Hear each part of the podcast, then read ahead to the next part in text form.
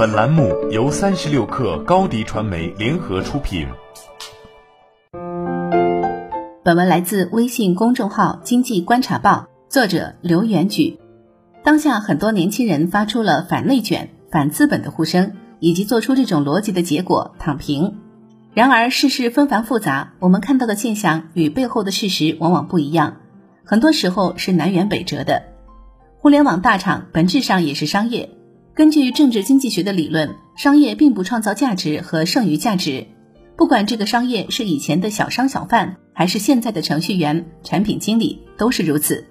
整个电商互联网体系本质上是买卖活动，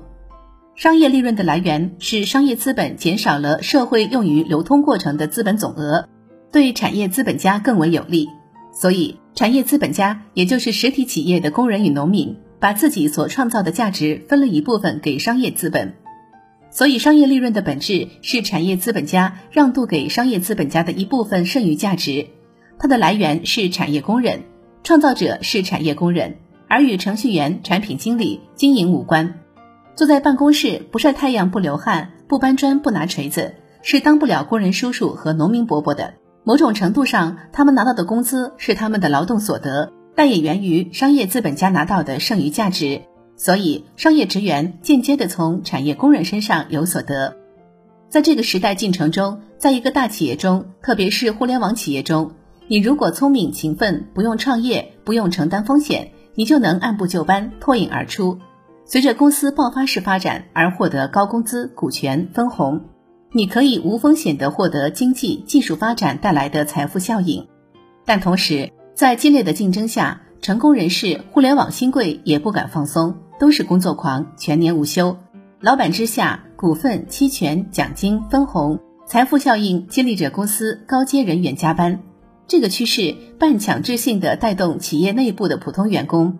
这些高收益行业的企业加班，进而带动市场上其他公司跟随。但是，技术红利、人口红利、全球化红利都正在消失或放缓。互联网红利正在消失，随着红利的消失，大公司也走到上市的阶段，无法再爆发式发展了。职场的无风险财富红利消失了，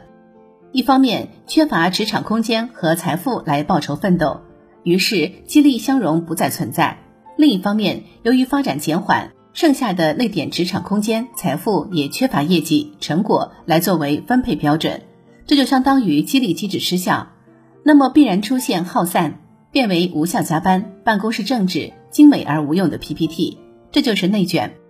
饿死的骆驼比马大，处于红利中心的行业尚可维持，但其他行业中的年轻人则会发现加班没用，内卷无用，内部的空间已经无法承担财富梦想，无法买房，无法留在大城市，自然就会发出躺平的声音。这个群体只是少数。两千年时，本科及以上占到了网民中百分之四十一。到了二零二零年，这一比例已经降到百分之九点三，大专比例从百分之二十九降到了百分之十点五，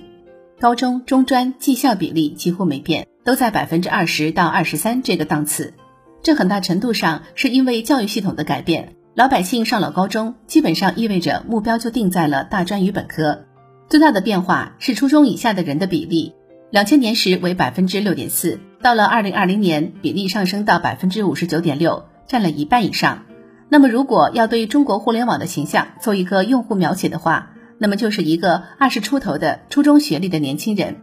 正因为如此，才有网上得低端得天下的说法。但是，这个群体的声音特别大，其话题设定能力、舆论能力非常强。舆论的传播是由意见领袖设定话题，然后受众接受，然后依次传播的，就像水面涟漪的扩散。作为群体而言，设定话题的始终是小部分高学历群里，在知乎、豆瓣、B 站中冒出来，得到应和，然后向社会扩散。这两个词也成为社会热议的热词。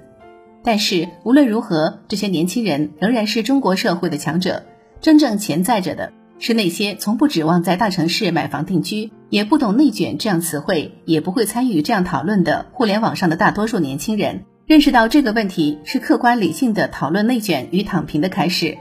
好了，本期节目就是这样，下期节目我们不见不散。高迪传媒寻求食品电商货源合作。合作请关注微信公众号高迪传媒。